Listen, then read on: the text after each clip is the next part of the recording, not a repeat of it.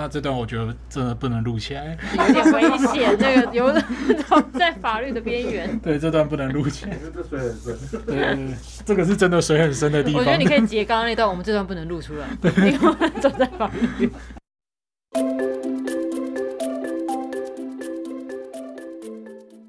各位听众朋友，大家好，欢迎来到法律百科的法科轻松点，我是法律百科的编辑 Henry。我是插画设计 YT，那今天要来跟大家聊一聊，就是网购。对、嗯、我就因为觉得真的是太生活化，所以我就直接破题好了。应该没有人不，应该没有人不在意这个问题啦。哦，对，因为我觉得现在。嗯，也不是，也许不一定到说非常频繁，但应该是每一个人应该都有稍微有使用过网购的经验吧。对，尤其是那个肺炎的期间，哦、大家应该多多少少都有网购的经验才对。那哎、欸，那时候那真的是什么都能网购，什么买蔬菜、买菜都可以。啊、哦，对对对。对当然，它跟 Uber E 或者是熊猫之类的东西又不太一样，哦、那个性质不太一样。对。对那网购对我来说，就是其实我自己蛮常使用啦。然后我觉得对我来说的优点，真的就是方便，而且就是很好比价。哦，这真的很重要啊！就是你如果传统要比价，你要跑好几家，跑好几条街。真的，真的。哎、欸，我以前有在那个那个光华，然后买那个什么电脑相关的东西的时候，真的是每一家跑完，然后拿那个传单，嗯、看那个上面的零件是多少钱，多少钱。他每一家会跟你报价。对对，哇！现在就是网络就很方便了。对。那像我自己最常买就是可能猫咪的罐头跟猫砂之类的，嗯、然后因为整箱超级重那种，然后猫砂都超大袋的那种很重，嗯，因为网络买你可以直接寄到家里面，超方便的。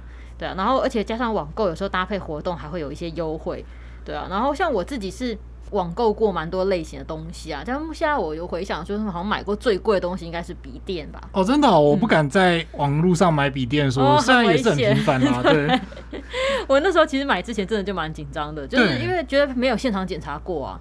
对，然后虽然知道说，哎，可能网络购物有什么鉴赏期的，但还是会很怕说买到故障机，因为觉得后续处理就很麻烦，还要寄回去，怎样怎样这样。嗯，我想是。对啊，那 Henry 你自己的网购经验里面，你印象就是有印象买过最贵的，或是有让你最深刻印象的是什么东西吗？我想就是以我的观点啦，嗯、虽然网购这件事情真的非常非常常见，嗯、而且就是我旁边很多人也很喜欢网购，嗯，但是我自己是。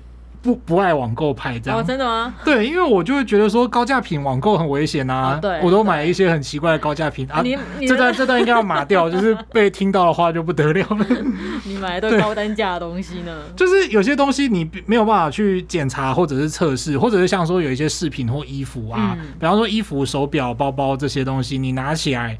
你整个搭配就是你才看得到，就是这个东西到底适不适合你。哦，对，对，所以有些这，而且这其中有些东西就比较贵，所以我就是不太喜欢网购这样子。嗯，对。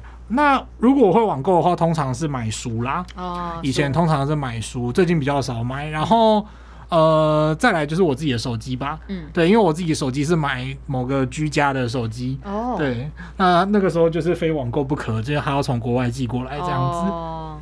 所以那时候就网购的，对对对，但是那个时候网购那个五位数的东西也是会觉得抖抖的这样。对啊，我觉得网购手机也是像差不多像网购笔电一样蛮可怕的。对，但是收到的时候就是心会停一拍，就万一出问题怎么办之类的。对，那我们今天就来聊聊，就是说，呃，第一个是大家可能会很有兴趣的东西，叫鉴赏期。嗯。那到底传说中的鉴赏期是什么意思？然后顺便聊聊说它是什么时候开始这样子。那再来呢，就是说一般来说我们会。网购的时候可以去退货吗？对，那。退货的话，到底我们消费者到底需不需要去负担运费或者是整新费？嗯、这个是蛮多人在网购的时候应该会好奇的问题。这样，嗯、那第三个呢，就是有一个有趣的问题啦。如果网络卖场今天自己标错价，那标错价的时候，我可不可以趁机就是出手捞一笔这样子？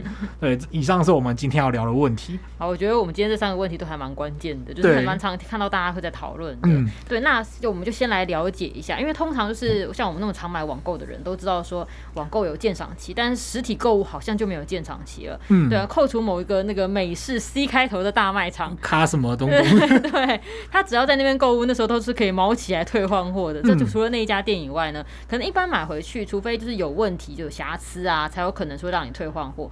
那为什么网购会提供七日鉴赏期呢？好，这边首先呃，要先跟大家澄清一个观念哦，嗯、我们今天谈的问题绝大部分都是集中在民法的契约的问题。嗯，好，那就是像所谓的鉴赏期啊、退换货啊，因为它在法律上其实本质都是买卖契约衍生出来的问题，嗯、所以它不会涉及到刑法的诈欺罪啊什么的，嗯、除非你真的是遇到那种呃把劣品或者是仿冒品当做正品来卖，哦、然后高价骗你的那种状况才会是诈欺。嗯，然后至于店家不让你退换货，这个不会有诈欺的问题。这样子，嗯、好。那为什么会有鉴赏期这件事情呢？其实我们可以回溯到一件，呃，好像有点远，但是我们可以从买卖这个事情的历史开始讲。嗯，哦，买卖这个东西它其实就源远流长这样子，它是从罗马法时代就开始有罗马法 对关于买卖的需求嘛。那呃，当时就是在那个古早古早的时期，那个时候买卖的东西都是什么？YT 要不要猜猜看？奴隶。哎，对对对，那个时候就是 对买卖奴隶嘛，然后跟买卖买卖牲口这样子。对，那。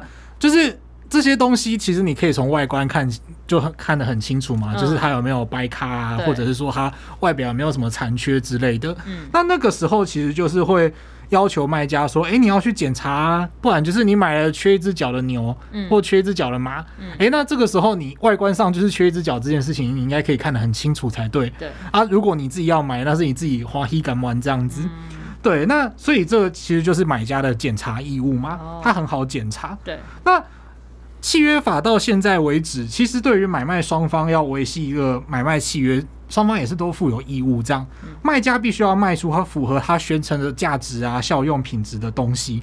那买家呢，则负有检查的义务。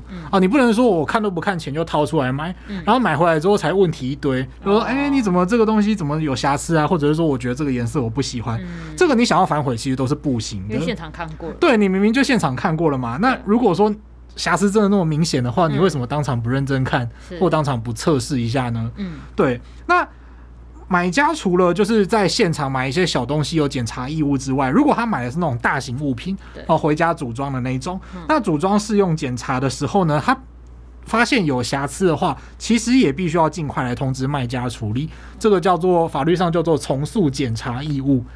就要你就尽快检查就对了，赶快回家组装，然后看有没有点问题。这样对，你不能说买一个野营用帐篷，然后放了一年之后才想说，哎、欸，我要去野营了，然后打开来看，发现里面有什么瑕疵，然后就怒告卖家，然后怒洗复评这样子，就是太久了。对，你至少要回去，然后拆开来检查一下有没有问题，这样子。对，所以严格说起来，有些服饰店啊，像什么 U 开头的啊，或者是 N 开头的一些呃快时尚品牌啊。那或者是说其他的实体店面，像刚刚 YT 讲到的那个 C 开头的卖场，对这些呢，他们会额外给退换货的选项。它相较于法律的规定来讲，其实是一个比较优惠的待遇。好，那并不代表说实体店面就一定要让你退换货，或者是有鉴赏期。这个其实是有很多人会有的误会，这个务必要跟大家澄清一下。对。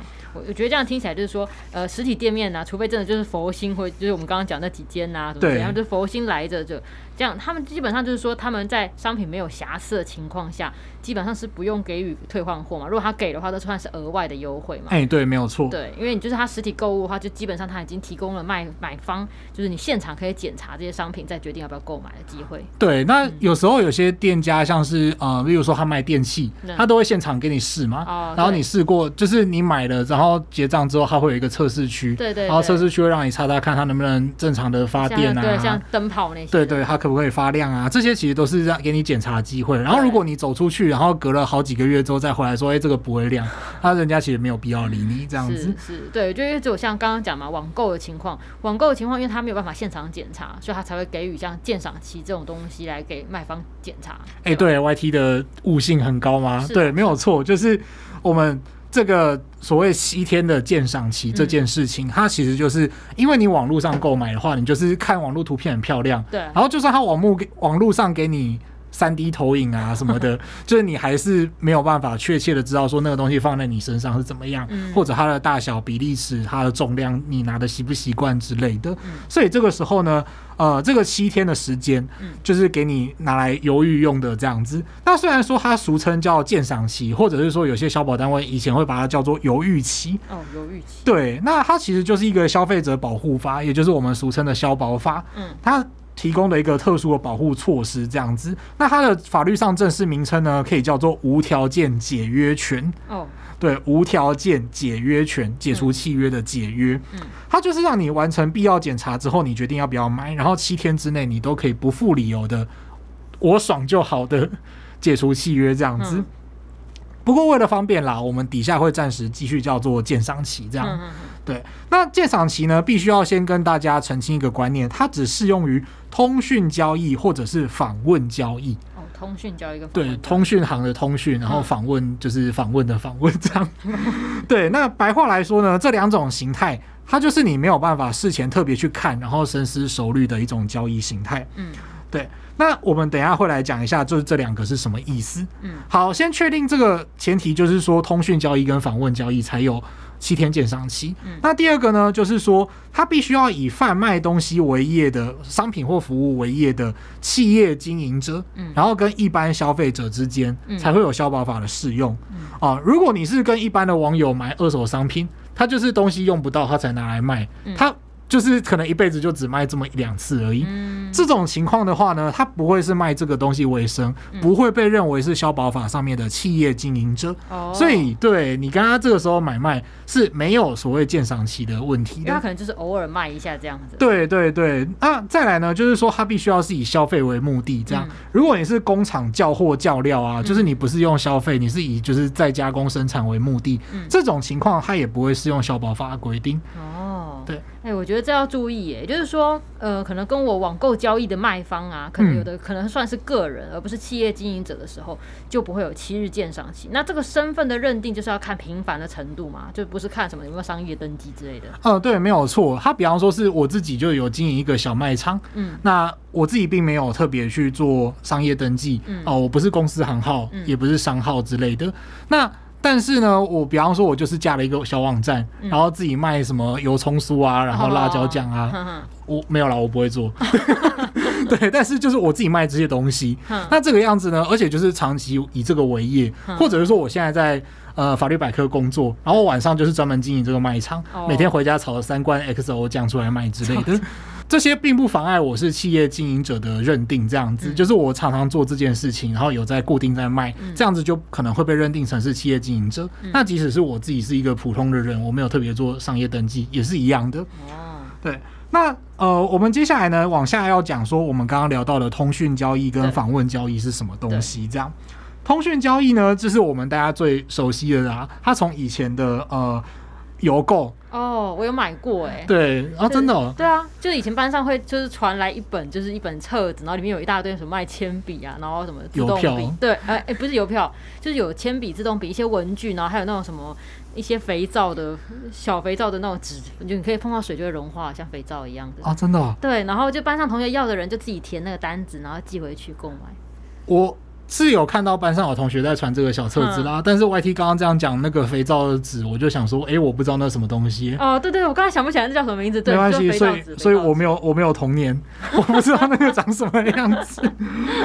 对，不过从以前邮购，然后到那个电视购物，哦，现在还是很兴盛。电对啊，电视购物就是啊，什么叉叉低脂健康监控器，不晓得小时候都看有线电视的时候都疯狂的插那个广告，这样 有很多这些广告。对，然后到现在的网络购物，嗯、这些东西呢。它的共通点都是消费者，你没有跟卖家，就是那些企业经营者实际去接触，嗯、然后你也没有检查商品或服务的情况下成立买卖契约。嗯、那这种情况呢，呃，通讯交易它就会有所谓七日鉴赏期。哦，那有另外一种也有七日鉴赏期的场合呢，它是访问交易。访问对访问交易呢，它顾名思义，其实就是企业经营者来访问你的意思。哦，哦，它包括说自己上门到住家、啊，到公司推销的状况。哦，例如说以前推销牛羊奶啊，或者是什么补习班教材啊，那些会上你家敲门的那种。哦，我知道，不然就是像是在路上兜售爱心笔那一种。啊，对对对对，然后还有化妆品啊之类的，对，对，这些都算是访问交易。嗯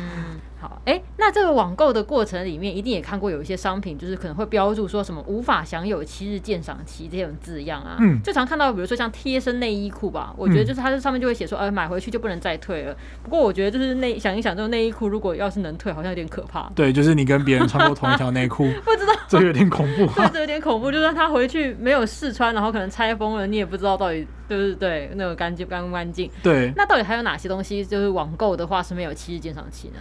好，那这个情况呢，就是说根据通保法的相关法法令规章啊，就是其实有七种情况是不适用这种。无条件解约权的哦，它正式名称无条件解约权吗？嗯，那法律百科网站上面也有文章，就是供听众朋友参考，请大家就是有兴趣的话就可以去看一看啊，然后按个赞这样子。文章本身很受欢迎，就是 Google 就 Google Google 就可以 Google 得到的程度这样子。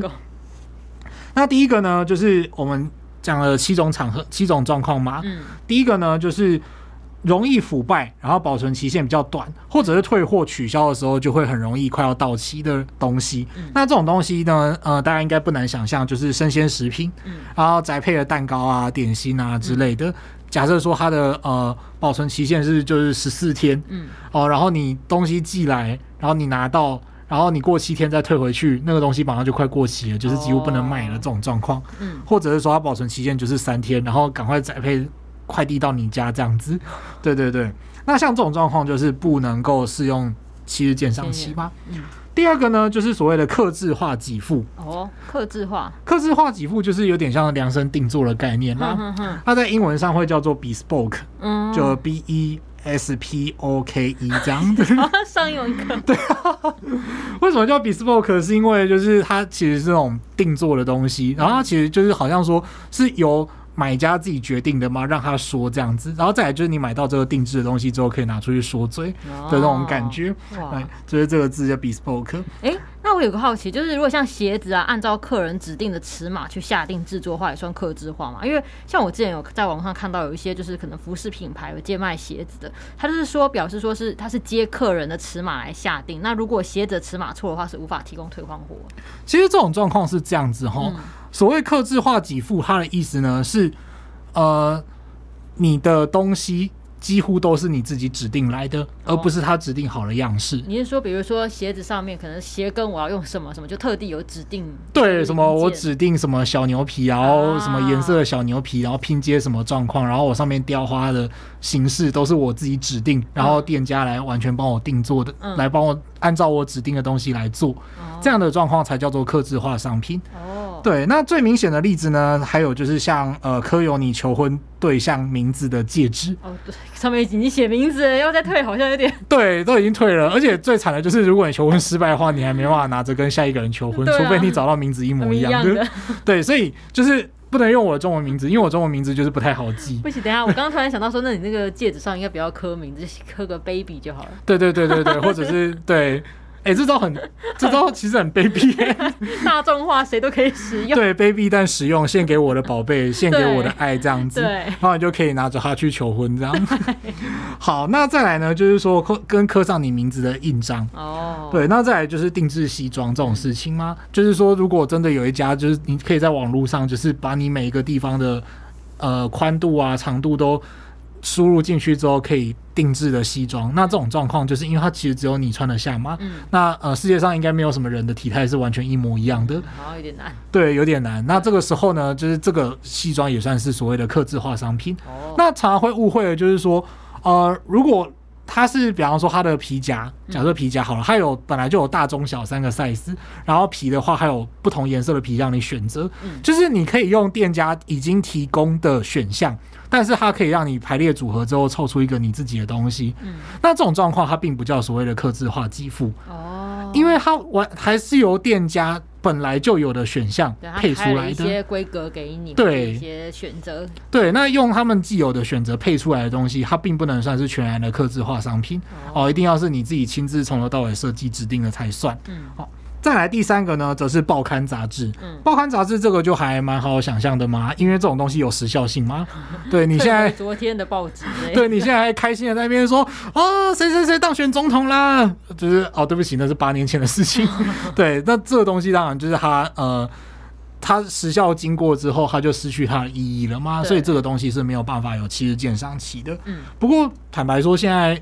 会买这种时效性商品的实体商品的人应该也不多，嗯，比较少。对现在大部分大家都可能看电子版。对对对，好，那再来呢，则是经拆封的影音商品或电脑软体。哦，哦，例如说有影音内容的 DVD，嗯，哦，例如说我买唱片收藏，嗯、唱片还是这种格式嘛，对。但我买了拆封之后，它就很好拷贝了，嗯。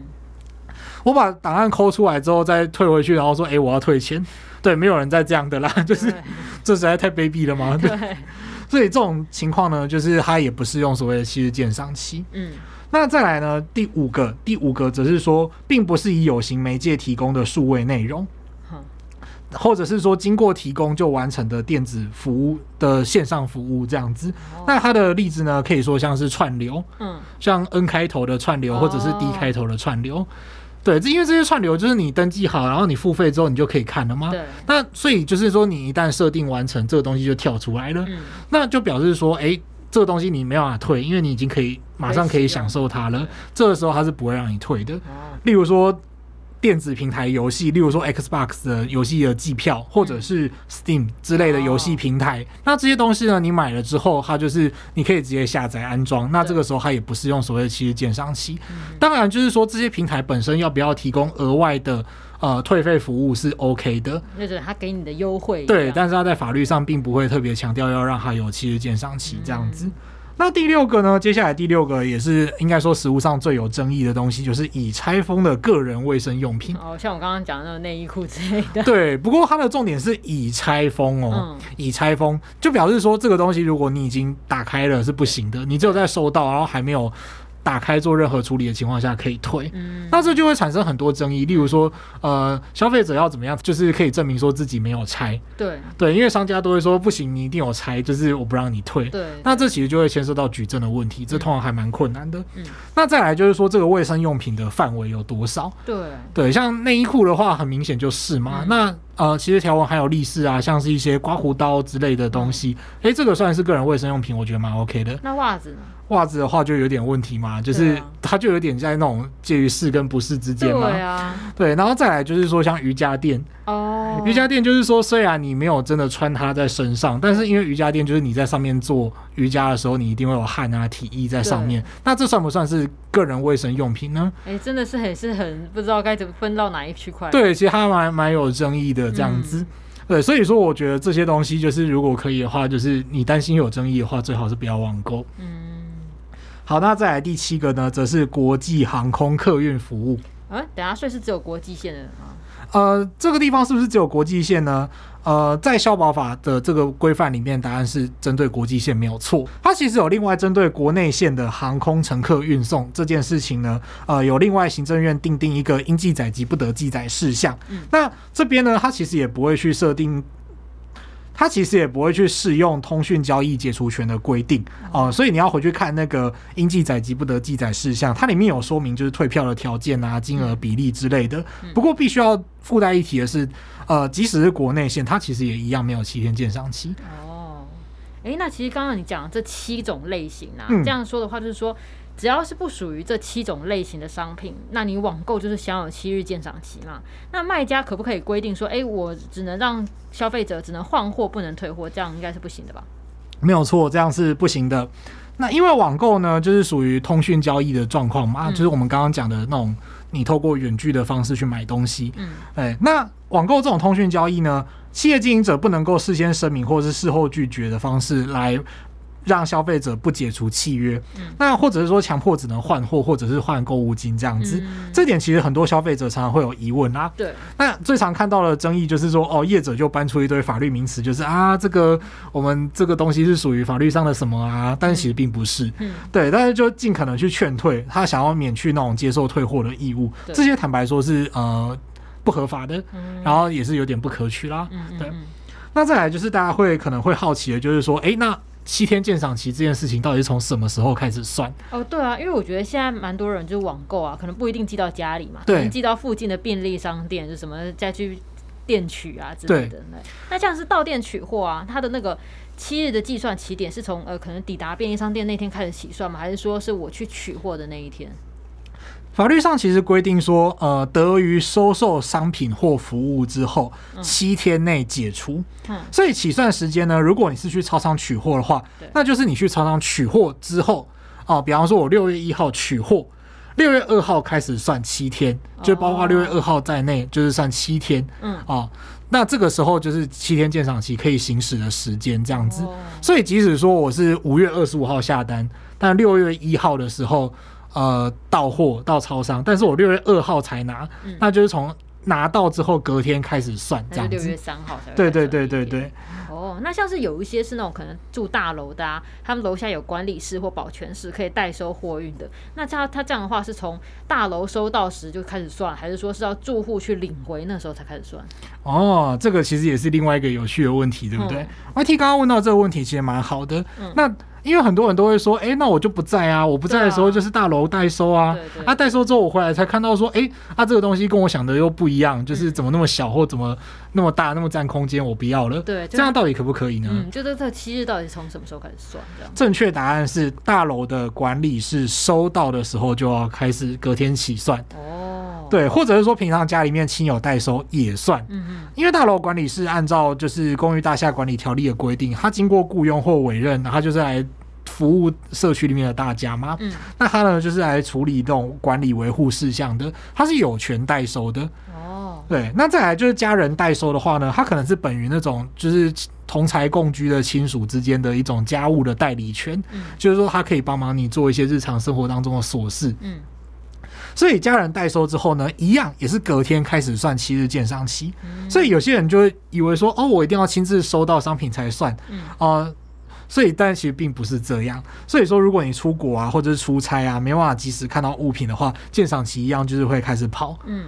对，所以就是在这边要劝示一下，就是说出国或出差之前不要乱买东西。真的，哎、欸，我觉得这样听起来应该意思就是说是，比如说便利商店，它比较不像是代收的状态，它等于是把货运到这边，你要去这边领回嘛。对，没有错。那你的家人或者是你的大楼的，就是保全啊，帮你收了这东西，它等于是代替你先收下这东西。对，没有错。所以就是收受商品或服务的时间，就是你自己去超商取货，对、嗯，或者是家人或管理员帮你代收，这个情况叫做收受商品或服务这样对，那附带一提哦，就是如果你东西还在物流跑的时候，你就想要解约，这样可不可以呢？嗯、就是说你收到商品之前，如果想要解约的话，这是不是现在俗称就叫契单人这样？哦，对对对，就是可能下定然后没有去，就是啊我不要了这样。对，然后你还会被某些企业经营者，就是说就是这个 ID，就是这个账号黑名单，对契单，就是公告周知这样子，会被卖家唾弃的要命这样。就是在企业经营者跟消费者之间，是依照就是消保法可以解除契约的状况。嗯，消费者即使还没有收到商品，也还是可以解约这样子。哦，所以虽然好像大家都说契单很不好，但是他按照法律上是可以这样做。对，而且你要想，就是他契单之后，如果没有对你有什么恶评的话，那也就算了这样子，嗯，不要再去跟他就是起冲突啊，有的没有的这样。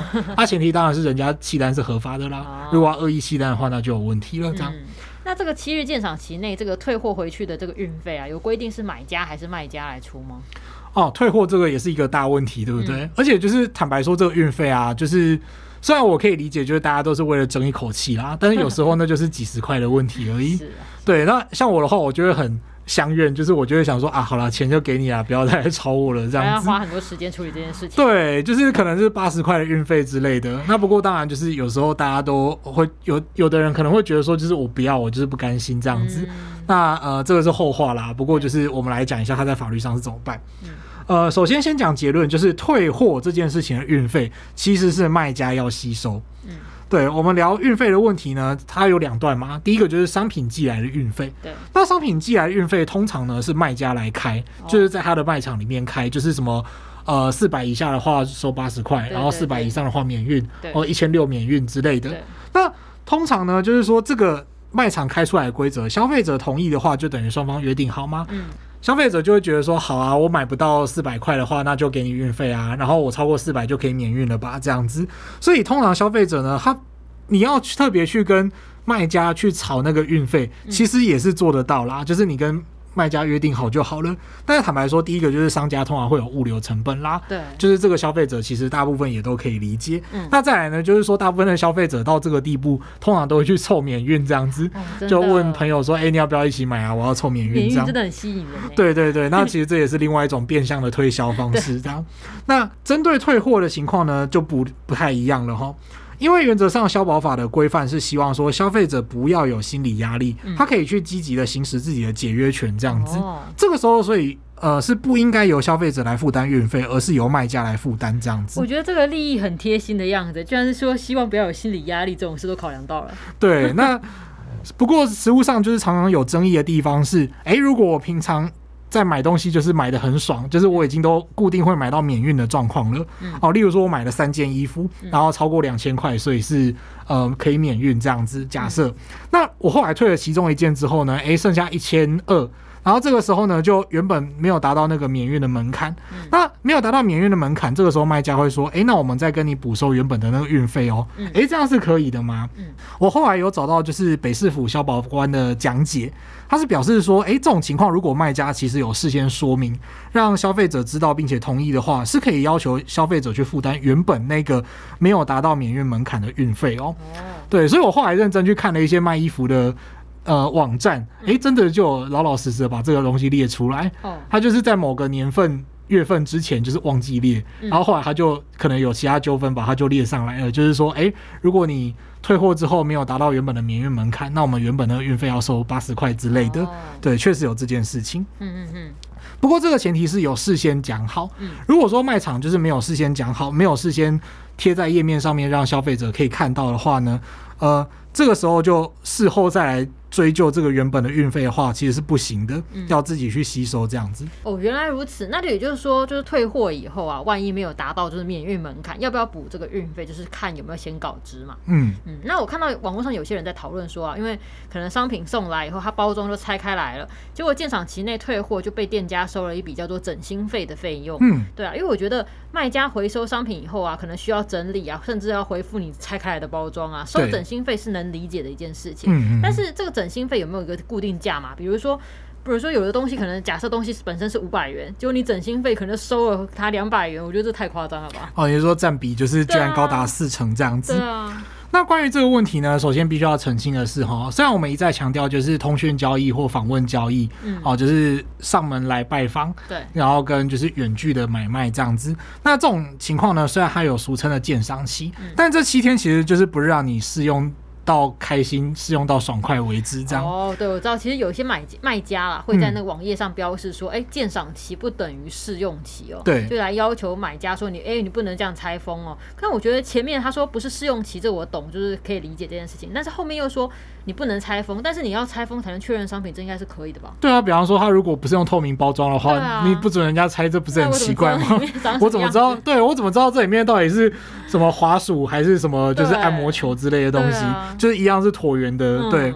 那这个东西呢，就是要必须要澄清说，其实拆封跟必要的使用是 OK 的。也就是说，你最低限度你要稍微试用这个东西是不是正常？那原则上，如果是轻微的使用，它没有严重影响到呃商品的功能或外观，它其实是 OK 的。那一般来说，整新费它其实强调的是包装的费用。你要。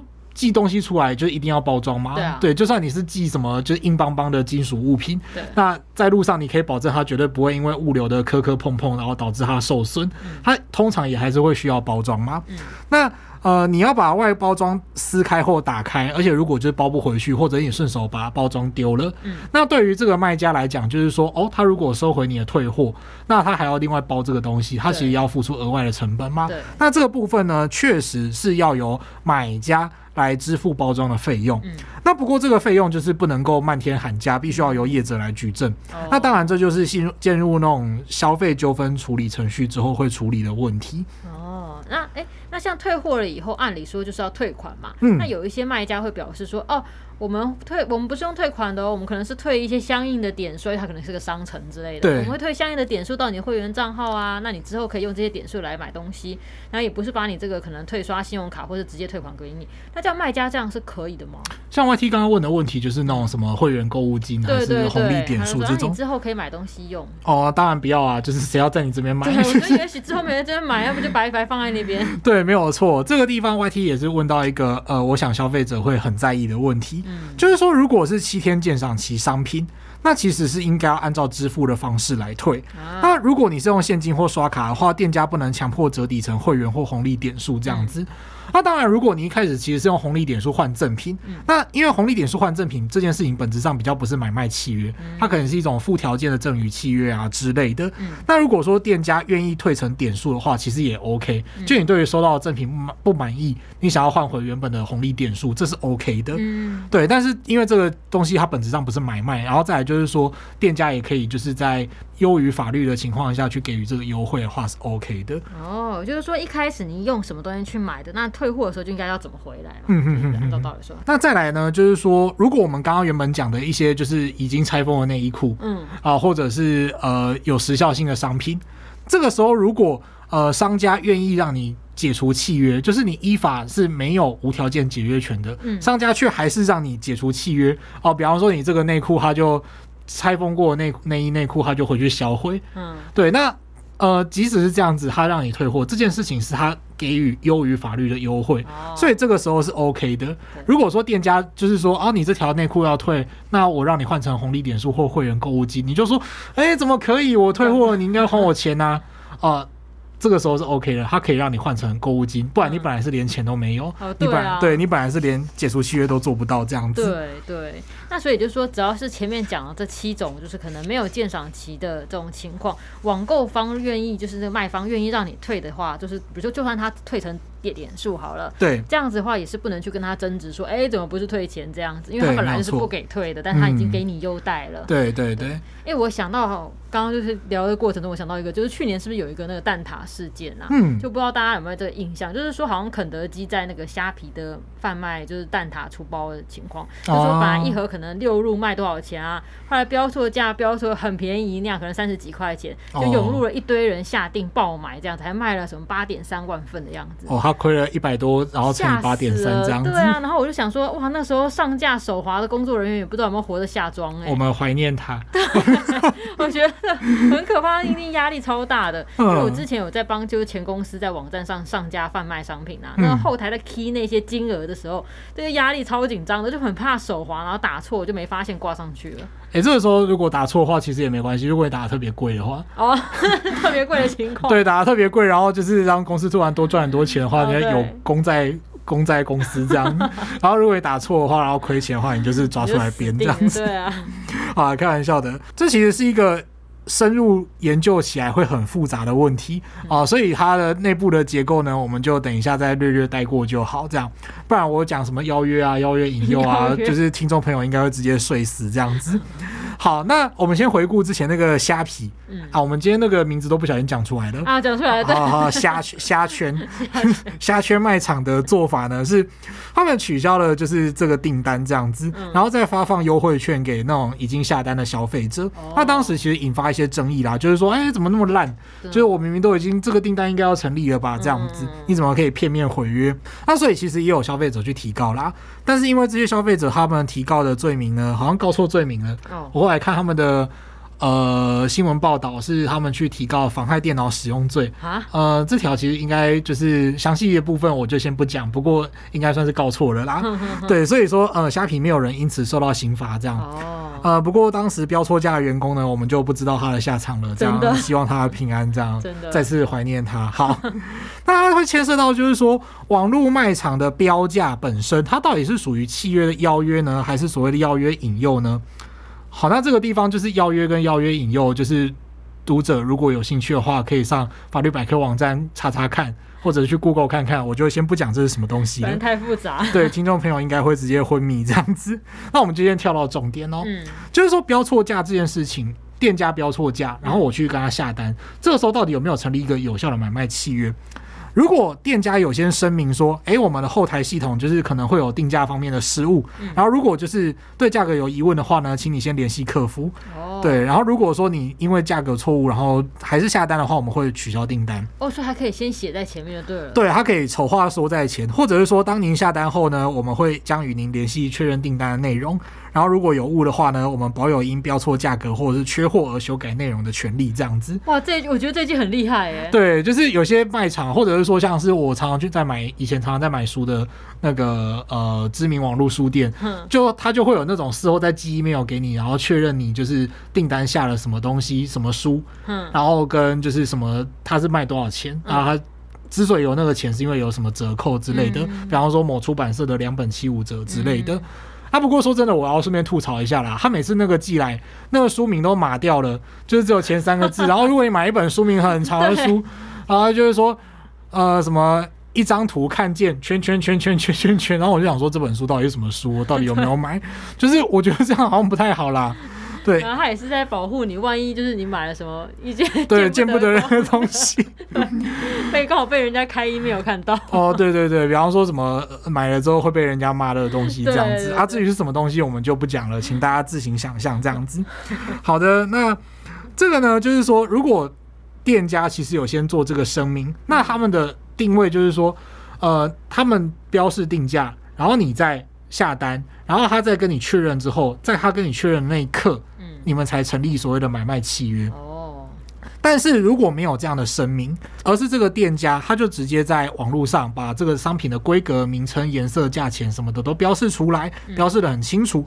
这个时候消费者下单，然后店家又没有用刚刚的讲的那些声明来拘束这个契约的话呢，在买家下单的那一刻。法院原则上就会认为说，诶，这个时候买卖契约已经有效成立了。嗯，那这个时候如果因为卖方的疏失，就是真的标错价格了，卖方应该还是要履行契约，然后自行吸收这个标错价格的风险，这样子。哦，诶，我觉得说起来就是这种手滑标错价的，当然上说起来就是卖方的疏失嘛。嗯，但是毛起来下定一堆的买家啊，如果都能以这种错误的价格来取得，嗯、就是我就会觉得这个心态好像有点微妙，好像在那边等人家犯错要冲一波那样。比如说那种趁人之危的感觉吗？是哎哎，赶快有人犯错了，快快大家就揪一大堆朋友一起下单。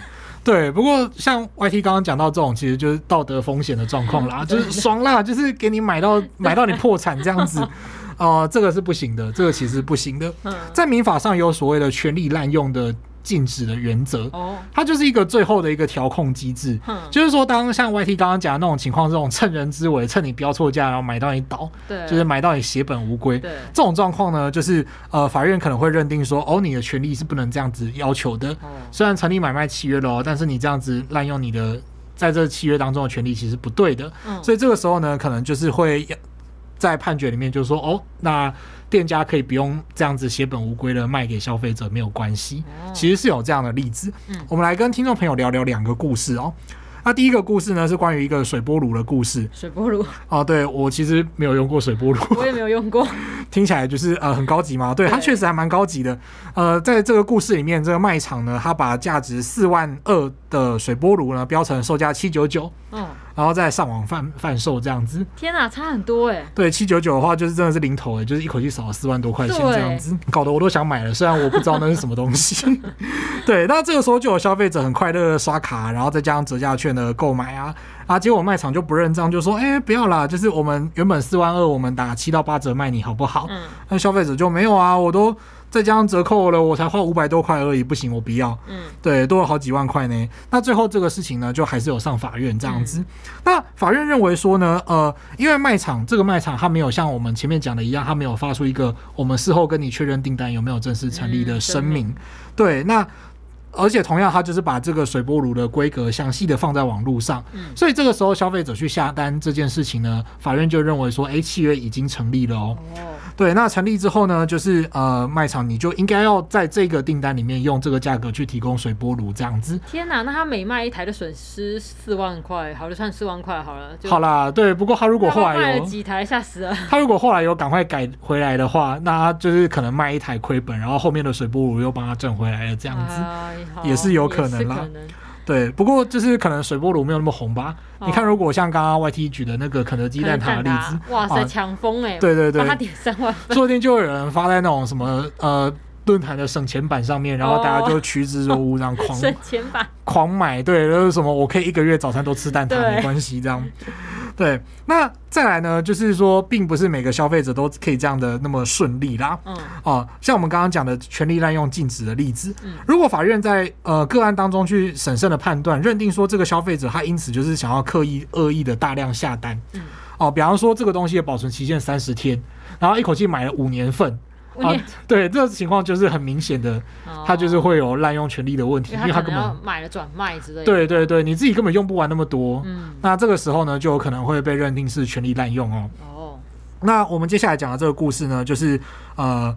卖场啊，他是卖手机的，嗯，他要卖的手机呢，这个品牌我们就不管了哦，反正有美国的啊，也有韩国的啊，嗯，大家应该都心知肚明啊，这样子。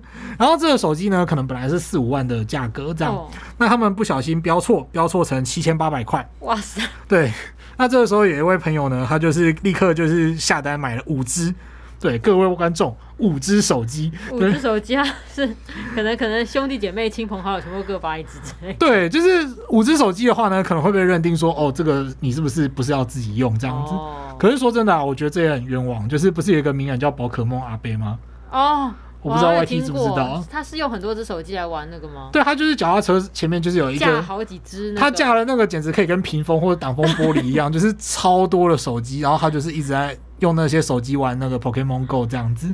我我那我有看过这张图啦，但我那时候心里想说他是有接案是不是？哎、欸，我不晓得。比如说是帮 可能可能你的手机交给我照顾，我帮你抓或什么之类的。他可能都可以一天多少钱？他可能都可以组那个什么超梦战队之类的，就是超多只这样子。好，这。撇除这种极端的状态，一般人买五只手机的话，法官可能可能会认认定说，哎、欸，你好像不知道自己用，嗯、那就有点想要恶意去呃转手啊，或者是说去呃转卖啊，然后来获利这样子。因为以一般人的尝试来讲，你应该手机不会卖到那么便宜。然后如果你手机卖到真的那么便宜的话，它至少也会限制一下购买的数量。嗯、但是如果都没有限的话，那法官就会期待说，消费者最好去问一下卖场，就是你这个有没有问题这样子。嗯对，那这个案子呢，就是法官认为说，哦，这个有点权力滥用的嫌疑哦，就是买五只太多了这样子，嗯、那有利用标错价而谋取私利的情况，所以判决说卖场可以不用用这个价格来提供手机。哦，哎、欸，我觉得你刚刚讲的这两个案子这种情况，我觉得真的是很吃个案呢、欸，就是看法院。不过其实也是有一些事实，就是格外明显啦。像我刚刚讲的那个，实物上也真的发生过，它的保存期限是半年，哦、然后他一口气买了四到五年份的。那个精油还是什么之类的，对对对，买了，因为那好像是一千多块钱，就标成八块钱吧。哇塞！对，然后一口气买了五年份这样。啊，这个是不行，这个真的不行，对，真的是毛起来买耶，对。对，哎，我刚刚想说，就我你们聊了这么多啊，我想到我还会用网购来请卖，那就是卖家帮我代订国外的一些画册哦，对，那像这种代订的，通常都会要求要先付款嘛，因为可能就是卖家本身也要先付款给国外的一些书商之类的，对，然后有些卖家会事先强调说，哎，你下定了以后不能退哦，因为。就是说，他可能也是跟国外的，就是书商订，所以他就会叫我们台湾这边的买方不能退书这样子。哦，对。那假设买方收到以后觉得啊，这个书的内容不是我想要的，但是这个商品等于是可能专门专门为了这个买方来订的话，这样能退吗？因为我自己就是订了那么多回，我自己是没有就是退过待订的东西啊。不过又觉得说，嗯、就待定的，如果你跟他订，然后又让又就真的又叫他退了的话。卖方好像会就是蛮棘手的，因为比方说可能卖家帮你订一个什么日本限定公仔啊，说我要退这个很难订，然后还有那边退这样子，啊、就是说好像说我花了千辛万苦帮你张罗这个东西，然后你说不要就不要，然后不要我会想想说那怎么办？那卖方要怎么办？对，嗯、好的。不过虽然说 YT 刚刚问到这个问题哦，真的是对卖家来说很痛苦哦，嗯、但是事实是残酷的哦，就是所以这样听起来就是可以退了？对，就是如果你经营代购业务的话，原则上你。会被认定成是消保法的企业经营者。嗯，那即使东西不是你制造的，那如果你有透过这个盈利，嗯、那就是说你同样透过自己的管道啊、人脉啊，甚至是语言能力来从事国外代购的业务。嗯、然后呢，这样的话，你还是所谓的企业经营者。嗯、那即使你是透过网络的方式啊，或者是访问交易的方式，嗯、一样，那就是这个时候就会有消保法的七天鉴赏期，也就是无条件解约权的适用。哦，对，那像 YT 刚刚问到的问题呢，即使画册本身很稀有。对那但是它并不是属于刻制化的商品啊，嗯、其实真的不是。对虽然说它是为了你而买的，对，但是这个定的，对，但是这个画册在国外可能就是一打。就是一整打在卖这样子，啊、那它每一本都长得一模一样。嗯、那对，事实是残酷的哦。就这个时候还是可以让消费者来解除契约这样子。嗯、对，那卖方本来就是说，确实他也可能会有很不方便的地方，嗯、例如说那个画册很不好转手这样子。对，但是目前法律上规定，这个时候消费者还是可以解除契约的。哦，那我觉得这个有在做代购或代订的人，真的要留意一下，因为就是帮忙代购的东西啊，如果想有七日鉴赏期的话，那就是说你还是必须要提供给消费者来退货嘛，对，对不对？那不过我是觉得说，就是可能买家去委托这些代购之前，还是要三思啦，因为就是你可能委托他代购以后又退啊，你次数多了，可能被列入黑名单，应该也是可以想见的事情吧？对，没有错，就是、啊、呃，你不要一直为难卖家，然后卖家总有一天就不要卖。虽然你这是合合法，就是合法律的事情，但是就是可能你也给人家真的带来不少麻烦。嗯嗯，那确实哦，虽然我们今天聊的好像都是站在消费者的角度，嗯，那如果在经营卖场的角度的话，他们就会觉得说，哦，尤其或者是听众朋友，甚至就有从事这样的业务，一定会觉得很哦，就是说啊，都一定都在保护消费者，那这样我们怎么办？嗯，呃，虽然有一个残酷的事实，就是这个法的名字就叫做消费者保护法，欸、没错，对。然后再来就是说，会担心消保法的相关权利遭到滥用的疑虑。那这个时候到底该怎么办？其实确实就是说，传统的消费者确实是相对于企业经营者来讲，它是偏弱势。嗯。但是呢，现在资讯真的很发达，然后东西也很方便。嗯。那你要自己经营平台，还是自媒体，甚至脸书直播来卖东西，都是可能的。哦、对。对。那你的成本低，然后加上说网购频繁，形态又很多变。嗯。变成说你虽然是自己小本经营，但是你却跟那些大卖场一样，享有同样的义权利，但是也负担同样的义务。这样子其实是。虽然北北是企业经营者，大家也有规模上面的差距。嗯，那就是这种小一点的规模的业者啊，他自己专门就是手做一些冷冻水饺什么东西来卖，然后给你这样子一退二退三退，他又没有专门客服来处理这些事情，嗯、就处理那种 OK 的吧这样子。对，那他该怎么办呢？会担心这种事情，其实也是很正常的。嗯那像这一集我们聊这么多呢，其实一方面呢是让消费者知道说状况是怎么样，但另外一方面，大家也可以从我们提到的内容，其实去知道说，如果你是卖家的话，你可能要注意哪些事情。对，也就是说，如果你只要符合退货的条件，你就要让他退。嗯，对。然后，如果你卖的东西是不可以退货的东西，你也可以不让他退，没有关系。对，那这些美眉美眉刚刚呢，都是作为业者或消费者可以注意的啦。嗯。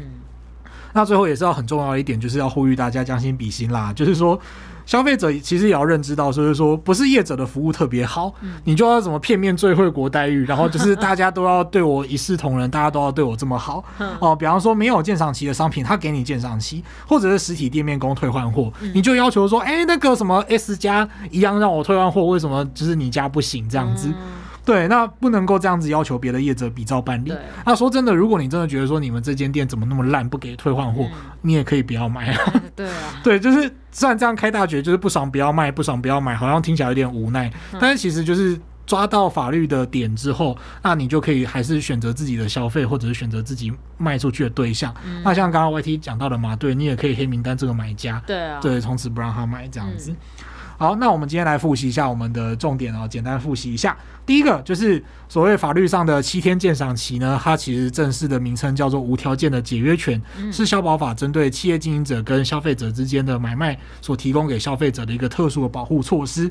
那但是呢，它只限于就是那种特定的商品，就有七种情况。呃，详细的七种情况，大家可以倒带回去听一下，这样子。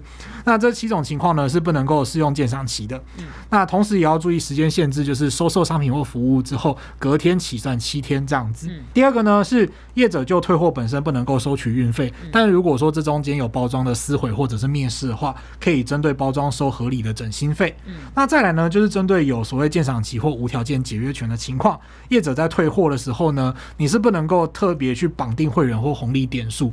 哦、呃，就是如果消费者用现金用刷卡，你就要退给他现金或退给他就是呃信用卡的扣款这样子。对。那再来呢，就是说如果说卖家标错价格，然后又没有呃事先声明确认订单成立的情况下呢，消费者下单这件事情是会成立订单的。嗯。但是如果消费者恶意的大量的下单的话呢，就是。很有可能会没有办法用这么优惠的价格买到标错价的东西，这样子，对。但是如果说业者没有做好事先声明，然后消费者又不是恶意下单的话，业者就必须要承担呃错误标价带来的后果，这样子。好，我觉得就是可能听完这一集，那个有在做这些网购的啊，可能立刻回去把声明就是按照我们刚刚讲的通通补上。哦，对，这个要记得哦，这个要记得。真的，我觉得真的要补上。刚刚你讲的那真的蛮好用的。嗯，对。那聊完了最后呢，不知道大家就是可能网购通常会被什么样的行销方式打动？因为我个人刚刚前面聊到免运，我真的觉得哦，免运真的是超深得我心的。嗯，对，因为有时候我为了要凑到免运啊，就明明家门。口可能五金百货就可以买到的东西啊，我都会一起放进订单里面。什么菜瓜布跟什么浴室拖鞋，我都买来凑过免运。这也太辛苦了吧！啊，可是我知道十几块、三十几块的东西，我好像可以理解。可是因为像我每次要凑免运的时候，都是一口气买超多。你就是反而还就是对，就达到免，可能免运差二十块，就你就一口气又再买个五百块的东西。对，因为如果有有时候输嘛，然后输的话，他就不会卖那么便宜啊。你要凑到免运，通常就是买到两本以上是常有的事情。对，就是你只买一本的话，通常是都会要运费费啦，除非你买的很贵这样。其实我觉得他的免运应该也是有算过，对对，对应该是有过的。对，那听完这一集以后呢，也欢迎听众留言跟我们分享，你曾经用网购有买过什么最贵的东西啊，或是什么最奇葩，或是印象最深刻的东西，也欢迎跟我们分享哦。嗯嗯，那我们就下集再见啦。好，记得订阅我们的频道，并且按五颗星。如果你对于节目有什么建议或是想法，都欢迎留言或是填写回馈单，让我们知道。如果对生活法律有兴趣，或者是有各种疑难杂症的话，欢迎 google 搜寻法律百科就可以找到我们。拜拜。拜拜。